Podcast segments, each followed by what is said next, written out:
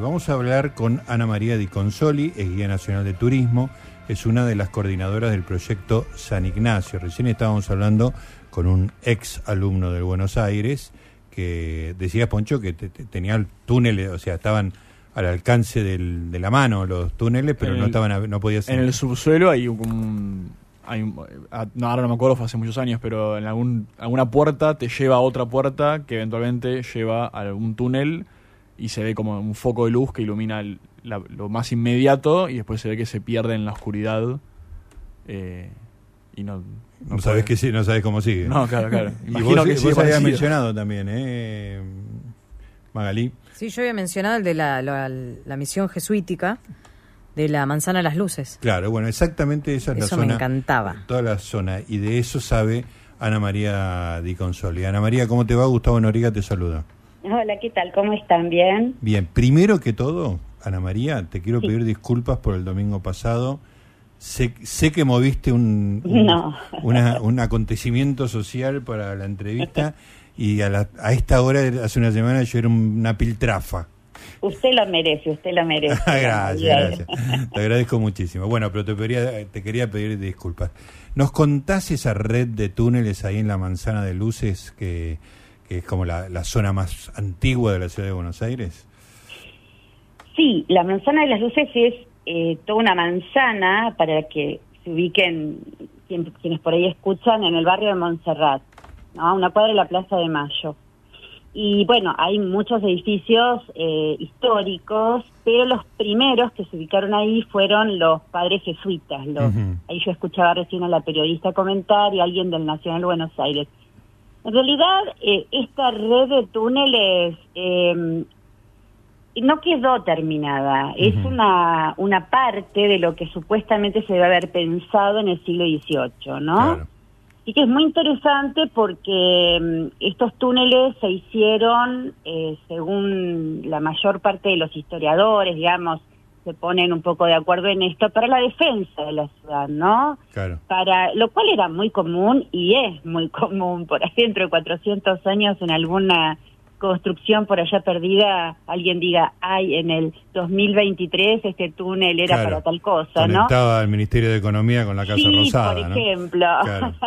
Entonces, este, son interesantes porque, bueno, son parte del patrimonio, parte del pasado colonial, son de tierra, uno los puede caminar. Eh, justamente recién escuchaba que decían, sí, bueno, este túnel que se veía una lucecita. Bueno, ese túnel es el mismo túnel que nosotros hoy podemos caminar 40 metros Ajá, 40 gracias metros. a una restauración, Sí. claro, porque los chicos del Nacional o quien este, trabajaba o está en el Nacional y tenemos un montón de, de, de anécdotas, incluso ellos inventan un poco la palabra ratearse, ¿no? Porque los, los viejos alumnos del colegio se metían por un lugar donde había ratas. Ajá. Ahora no hay, ahora no hay, pero Claro. en ese momento sí, O sea que el origen de la palabra ratearse tiene que ver con eso. tiene que ver con eso. Ah, qué genial. No, se- no se me hubiera ocurrido jamás. Pero Tiene que todo- ver con eso porque Claro. hacían como las ratas, digamos, Sí, sí, ¿no? sí, Pero bueno. bueno, no es el origen del, del, del uso de túneles, por supuesto, Claro. aunque eh, los jesuitas ahí tenían eh, un área muy interesante que se conserva y que se puede ver en las visitas guiadas, ¿no? Entre esas cosas el túnel, que se puso en valor, que se restauró, que hoy ofrece seguridad, porque cuando seguramente ahí comentaban lo vieron, no se podía acceder, porque Claro. era un lugar lleno de tierra, con escombros, porque pasó lo siguiente, ese túnel fue descubierto, eh, esa, esa red, o esa, esa, eh, lo que después va a ser la red eh, diagramada y hecha plano y demás, y relevada por un arquitecto, fue descubierta por casualidad porque ahí estaba eh, la Facultad de Arquitectura antes, sobre la Claro. calle Perú. Claro, sí. Se hundió un piso y aparece un túnel, pero bueno, nada, tapan todo y siguen. Uno de esos alumnos se llamaba Héctor Greslevin. Ujú. Después va a ser arquitecto. Cuando se está demoliendo el viejo colegio para hacer el Nacional Buenos Aires que hoy está, están demoliendo la vieja cocina que daba una bodega y ahí aparece este túnel que nosotros hoy recorremos, Claro. que fue tapado en realidad la mitad para hacer el colegio. La otra parte arranca en la medianera del colegio, digamos, nuevo, pasa por toda la galería del claustro del viejo y, y en diagonal cruza toda la iglesia. Ajá. Eso se puede caminar hoy. Eso todo está habilitado. Sí. Y si bien es la misma manzana, nosotros hace un tiempo, yo fui guía mucho tiempo del otro lado de la manzana, porque la manzana, a ver, es todo en la manzana, pero tiene tres administraciones distintas. ¿Por ¿no? qué? Y porque la parte de la calle Perú, eso se fue, bueno, disgregando con el tiempo, fue de los jesuitas, después dejó de serlo porque los expulsan, después ahí se instalan este, autoridades primero provinciales, después nacionales, hay un montón, como 40 instituciones, y hoy, en la actualidad, la manzana tiene la siguiente administración. Del lado de la calle Perú, entre Alcina y Moreno, Sí. pertenece al Ministerio de Cultura de la Nación. Ajá. Después del otro lado, sobre la calle Bolívar, Sí. está el Colegio Nacional que depende de la UBA. Claro. Y nosotros que somos el área que se conserva de más antiguo, que es la parte jesuítica. Ajá. Ahora bien, Cuando vos decís nosotros, que... es la es la iglesia de San Ignacio, es toda la puesta en valor que, que se hizo desde... Son 17 años de haber puesto en valor la iglesia, de, ponerla en pie, de, de restaurar eh, todos los detalles de esa construcción, del viejo colegio y de los túneles, ¿no? Mm, claro. Entonces, este, hoy digamos que se tienen que poner de acuerdo las autoridades para gestionar el patrimonio, pero de todas maneras el túnel fue parte de la puesta en valor porque si no se consolidaba ese túnel que pasa por abajo de la cúpula, eh, corría grave riesgo la iglesia. Claro. Entonces, se, se hizo toda una, una obra de ingeniería con un estudio muy importante, con los Fontán Balestra, nada menos, Claro. que le hicieron dos mallas de contención y el resto está todo tal cual del siglo XVIII. Incluso con las marcas de los picos y palas, es fantástico ver, ver eso. eso. Contame cómo es la iluminación, digamos, ¿no? Me imagino que es, es especial para, para este tipo de lugares. Sí, vos sabés que el, eh, eh, quien, quien está a, a cargo de todo, que es el padre este, Francisco Baigorria, es muy estético, ¿no? Y le gusta mucho intervenir en las intervenciones, se engancha bueno. muchísimo. Sí. Entonces él, bueno, un poco entre la cuestión de poder mirar donde uno pisa, ¿no? Sí. Y por otro lado conservar ese halo de misterio que está bueno también, porque en un momento les apagamos las luces, ¿eh? Ah, para que para Claro, sentir la, sí. la sensación de túnel oscuro, ¿no? Claro, porque entonces vos entrás las escalinatas que son cinco escalones, todo es todo tierra, ¿no? Pero Sí. tierra bien, bien, bien compacta. Entonces nosotros les vamos iluminando, ahí tienen iluminación, pero el resto del túnel es muy tenue. Entonces eh, ponemos velas, por ejemplo, Sí. En los en los lugares donde en las hornacinas originales donde antiguamente ponían las velas. Claro, entiendo. ¿no? Entonces está muy bueno y en un momento tratamos de que la gente use los sentidos Sí. porque eh, vos apagás la luz y ahí empiezan a correr otras cuestiones. Claro, claro. Qué bueno. Y te juro que la gente dice que ve de todo, ¿no? Qué ¿Qué bueno. sé yo? Pasa la historia delante de sus ojos. Claro. Eh, Así que es muy lindo, es muy es muy, muy linda esa parte del paseo, que no es la única linda, ¿no? También vemos las torres, subimos a las torres, que es la construcción Sí. más vieja que tiene Buenos Aires, ¿no? Mm. Que de hecho también dicen que las torres servían para otear el horizonte, claro. para mandar señales y todo tenía que ver con todo, con la defensa, Claro. ¿no? Escúchame, eh, Ana María, eh, te- hablando de sensaciones, digamos, ¿qué, qué olor hay ahí en, en esos túneles que está, hay tierra compacta, dijiste, eh, Mm. hay olor a humedad, ¿cómo, cómo es? O, o está perfumado, digamos, por No, alguna- yo ya me acostumbré, viste, al olor, pero Sí. el olor que tiene cuando vos, por ejemplo, no sé, nosotros cerramos en enero, entonces, bueno, la puerta está cerrada a presión porque eso tiene que estar humidificado 100%. Claro. O sea, eso no puede secarse porque es tierra. Y se así seca, se, mantiene, agrieta y se cae. Claro, ahí se- así se mantiene la tosca Claro. en estado natural, ¿no? Sí.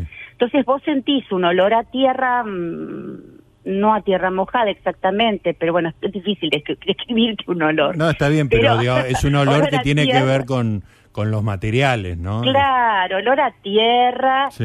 y se siente mucha humedad y frío, a tal punto que a la gente había que sacarla de las pestañas en enero, en febrero, perdón. ¿Viste esos días que hizo tanto Sí, sí. calor en febrero? La gente iba al túnel a, a pasarla mejor. Claro, eh, te decía, me traigo el mate y me quedo. O sea, era como que... Muy bueno. Y eso, eh, eso es natural, esa Es temperatura. natural. Ah, Sí, es natural. qué notable. Es natural. Entonces, cuando vos le decís a la gente que por ahí, por ese mismo túnel, porque es el mismo, se iba antiguamente hasta el cabildo, que eso está relevado, pues bajo el cabildo, bajo el patio hay una parte de ese túnel, que no se puede ver y qué sé yo, en su momento ya Belson y los arqueólogos hicieron estudios, ahora están otros arqueólogos también trabajando, pero no se puede acceder, ¿no? Pero cuando vos decís iban acá y allá y se piensa que llegaban acá y allá, pero bueno, mucho no se sabe, ¿no? Tampoco. Este, toda esa imaginación es genial, ¿no? Claro. Porque vos recreás una época y además recreás, a mí me gusta esto también, ¿no? Eh, ¿Quiénes trabajaban ahí? O vos decís, bueno, este es el, el- las marcas originales del pico, de la zapa, Sí. de la barreta. Pero imagínate los tipos trabajando ahí, Sí, ¿no? Sí, sí, sí. Haciendo eso que no sería agradable, que obviamente los túneles no eran turísticos, Claro. ¿no? Entonces, este, sería todo un, todo un tema. ¿Y ¿no? qué, de qué época estamos hablando en, años, digamos? Este, Del 1700, 1700. 1720, Mm, más o menos. Se calcula que se deben haber usado, de acuerdo a, lo- a los pocos, poquísimos testimonios que quedan orales y orales que después se escribieron, por supuesto, ¿no? Que hasta 1850, hasta la época de Rosas, más o menos, eh, se deben haber usado. Ajá. Después, bueno, eh, se Sí. empezaron a encontrar porque ya ya se encuentran túneles para esos años y ya hablan de túneles muy viejos en las crónicas, Ujú. o sea que que son del 1700, ¿no? De la época que los jesuitas ahí levantaron la iglesia, el colegio, la procuraduría atrás, que antes se pasaba a, a porque esa red cruzaba toda la manzana, ahora que no que no está entera. Entonces, antes nosotros veíamos del lado de la calle este Perú, entrábamos por la antigua procuraduría jesuita y veíamos. Ahora eso está cerrado hace muchos años. Claro. Eso lo veíamos desde unas rejas. Ahí no se podía entrar. En cambio acá sí caminamos. ¿Cuánto hace que se abrió esto? Nosotros lo abrimos después de la pandemia, Ajá. porque la, la obra se Ah, es muy haciendo- nuevo esto entonces. Sí, sí. Que se puede caminar, yo siempre le digo a la gente, ustedes están caminando esto eh, como hacían hace 300 años y hace muy poco abierto al público, ¿no? Claro. Porque salvo algún chico del colegio que pasaba, o, o a veces, viste, por, por qué sé yo, porque tenían curiosidad, o a veces tenemos registros de algunos profesores que han llevado y medio se arrastraban. Ajá. Yo misma guiando la otra parte del túnel que te digo que ya no se puede ver, este, eh, eh, los he llevado al Colegio Nacional con visitas guiadas también, pero los veíamos desde la puerta. Claro. No podíamos acceder mucho más porque, bueno, porque no no era viable, ¿no? Claro. O sea que yo recién lo conocí, eh, se inauguró el día de San Martín de Tours, el 11 de noviembre Sí, del 2021. claro. Sí, nada. O sea Ah, que ahí, sí, salida la pandemia. Claro. Este, Así que la gente, bueno, este, le es un- encanta. Es un, y paseo obviamente es un- espectacular. Sí, es un patrimonio. Por supuesto que hay que pensar que uno camina 40 metros, ¿no? Sí, que sí. tampoco vas a cruzar la ciudad. No. Pero que se pueda hacer eso, que vos puedas ver la obra, que puedas sentir que eso existió y que, bueno, parte lo podés ver, está bueno. Claro que sí.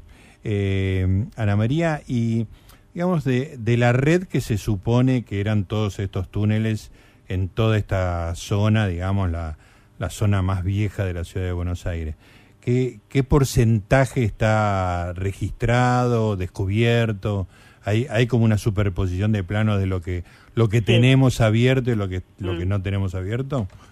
Sí, serían unas cinco o seis manzanas seguramente. Ah, el que relevó eh, bastante, no solamente túneles, sino también otras cosas que aparecían y que todos se, se ponían en la misma bolsa de gatos, ¿no? Porque no existía el estudio de la arqueología urbana y demás. Es cuando se empezaron a hacer obras de saneamiento. ¿no? A finales del siglo XIX. Sí. Y es muy poco el porcentaje que se relevó, no, no te puedo decir un número, pero muy poco en cuanto a lo que debe haber habido, porque la misma costumbre hacía que los taparan, que Sí. si un túnel, por ejemplo, este túnel que yo te comento, ¿no? Si iba al cabildo tenés una manzana en el medio, Claro. ¿no? Una manzana de casas particulares, Sí. pongámosle.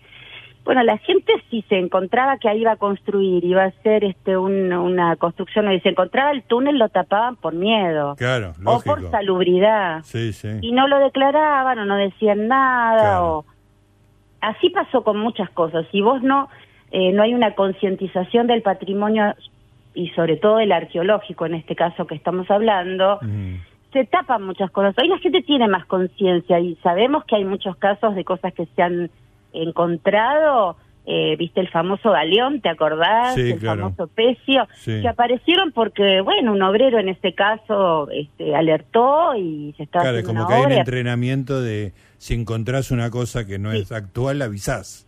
Exacto, entonces hay posibilidad de, de- de preservar todo. Pero bueno, mucho de eso ya se ha tapado, ¿no? Claro, M- más si es de tierra. claro, claro. Qué pena, ¿no? No. Pero Sí. sería genial tener una una una así una red, ¿viste? Como así como ves el mapa del subte, digamos, ver todas Claro. las conexiones entre y, y, y qué tan lejos llega hacia la zona más cercana al río, digamos, hacia Casa de Gobierno, hacia el Ministerio de Economía, eso digo. Mira, llegaban hasta ahí, se dice, porque cruzando hacia la catedral aparentemente conectaban. Algunos dicen que para el lado del obelisco, pues ahí está la iglesia de San Nicolás de Bari, pero bueno, es mucho trayecto para la época. Claro. Y para el lado del río, que es por donde vos me preguntas, hasta el fuerte seguramente, ¿no? Hasta la zona de la hoy Casa Rosada y hacia la zona del sur, eh, que es a donde la población de esa época creció,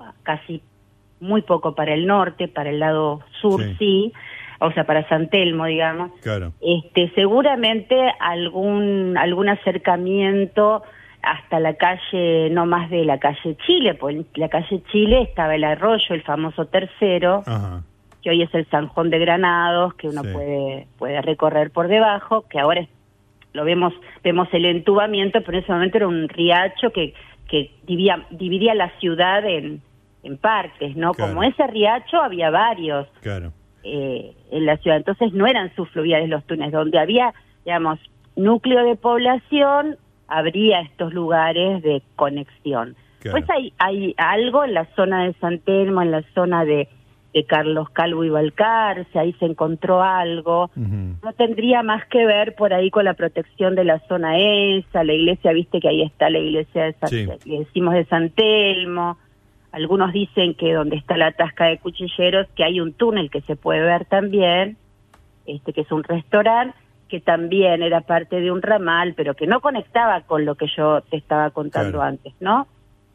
Eh, O sea que se, se estima que había núcleo de población y algo para protegerse habría, pero no se sabe casi nada, ¿eh? Te voy a hacer una pregunta muy ingenua que sabrás este, reconvertir en una respuesta interesante. Eh, porque vos, mm, está bien, en 1806 fueron las invasiones inglesas, Sí. pero eh, en esa época, digamos, para protegerse de qué, digamos, ¿no? No había indios Mm. cerca, No. no había, no había nada cerca, No, digamos, ¿no? no, Este, no. eh, Era, era como de forma que vos hacías una ciudad y, y ponías fuertes y, y túneles porque, porque eso era lo que había que hacer, o estaban pensando en alguna amenaza en particular. Mira, era, era eh, bastante habitual hacerlos como una obra de ingeniería para esa cuestión. Ahora, vos decís muy bien, Buenos Aires era la nada misma. Claro, Ni comparar con el noroeste, ni comparar con Córdoba, Claro. ni, o sea, Santiago del Estero para empezar era la, fue la primera ciudad importante.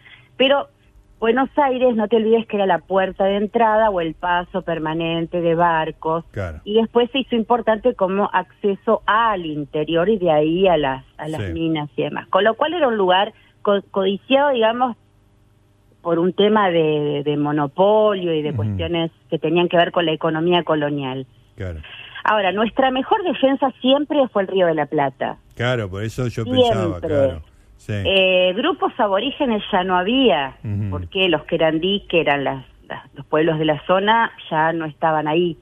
Entonces, se hacían como sectores, suponemos, y es lo que los historiadores han investigado, como para ir trazando líneas por si había ha habido desde, el- desde la Fundación de Buenos Aires intentos taneses de o sea, es loco, pero de, de, acercarse y demás. Que pasaban por las orillas y que bueno, el, el, no me acuerdo si era el sobrino, creo que el sobrino de Drake pasaba. Entonces, claro, había siempre algún tipo de temor. Por eso se cree que no estuvo la red terminada, que no. Ahora, en las invasiones inglesas queda algún testimonio que dicen que los ingleses no oían tropas bajo, sus pies.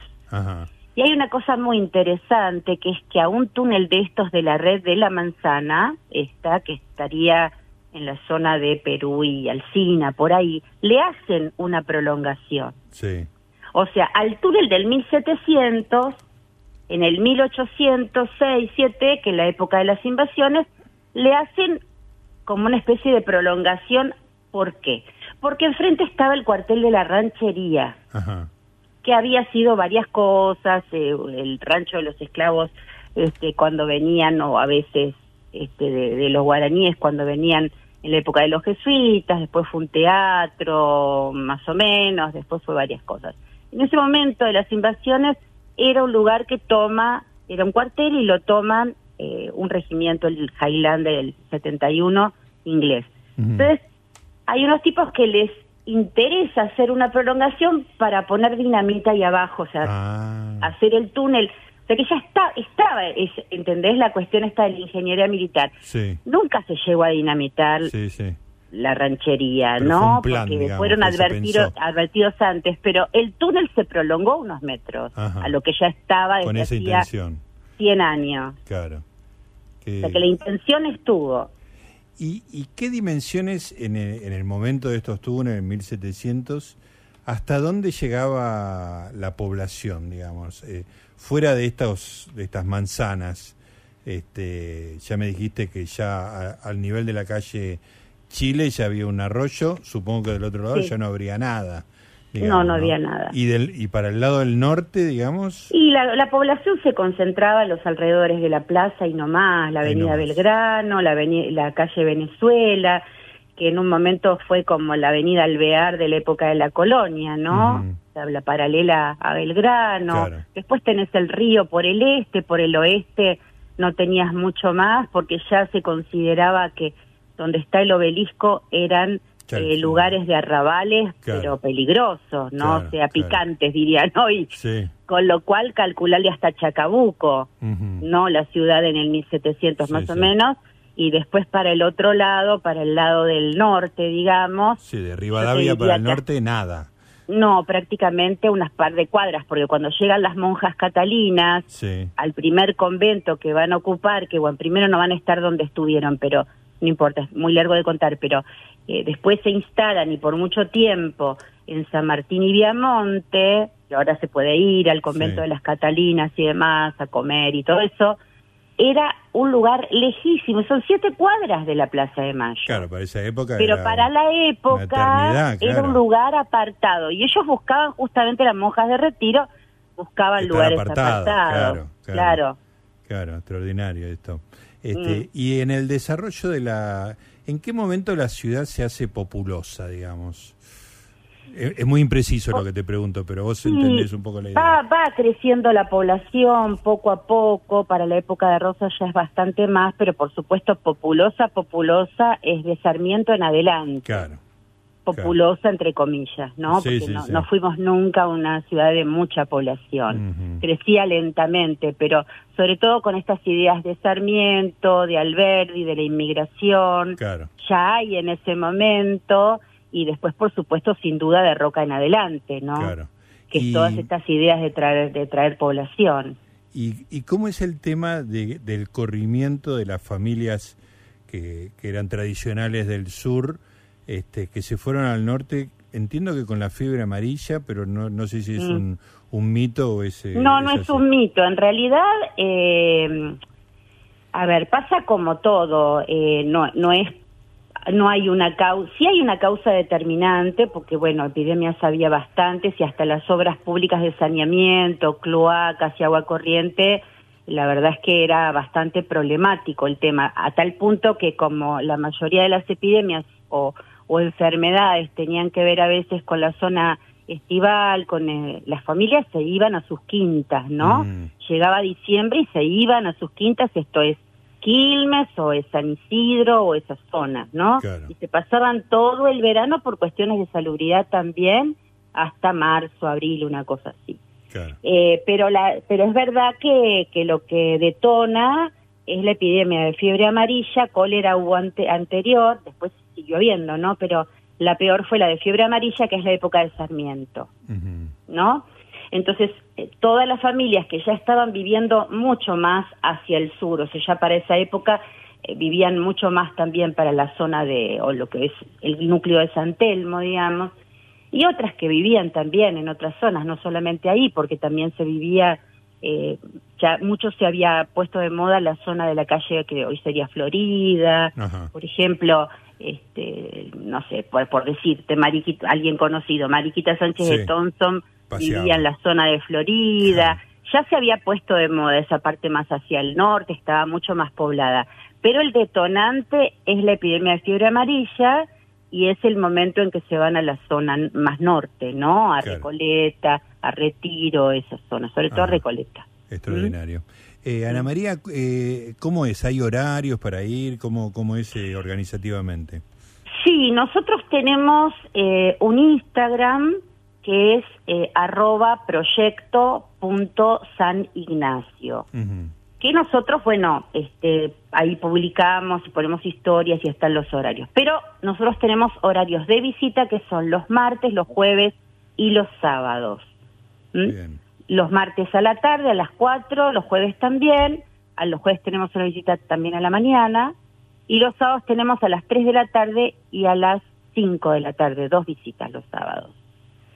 Así que también recibimos escuelas, pero todo por pedido. Así que nosotros les eh, sugerimos si quieren visitar el Instagram, ahí está todo publicado. Estoy tipeando en este momento para... Claro, arroba Ahí está, ahí- ahí proyecto punto San Sí, perfecto. Seguir. Y, eh, y bueno, siguiendo. y ahí ya, ya tienen una punta porque si van este, a, a nuestra a nuestro feed ahí tenemos este eh, cómo pueden hacer para comprar la entrada, Claro, perfecto. eh, para reservar, tenemos un mail por supuesto también, que es visitas guiadas arroba san ignacio de loyola punto org punto ar. Perfecto. Así Buenísimo. que tienen varias, varios modos de comunicarse o llamar por teléfono a la iglesia, que ahí las secretarias muy amorosamente los atienden también. Muy bien, buenísimo. Bueno, la verdad es un, ha sido un placer hablar con vos, es una historia apasionante y la verdad que me da muchas ganas de ir a, a- a tocar el túnel y a oler ese... Ay, sí, te va a encantar. Sí, te va a encantar a todos los que quieran venir. La verdad que se llevan una, una linda, como se dice ahora, ¿no? Una experiencia. Está muy bien. ¿No? Vamos a tener una experiencia del Así que avísennos y los recibimos con todo gusto. Dale, ahí ya, ¿Eh? ya estoy siguiendo la página. Por gracias, supuesto. Gracias, Ana María. No, al contrario, gracias a ustedes por difundir el patrimonio que es de todos. Un beso grande. Un beso grande también.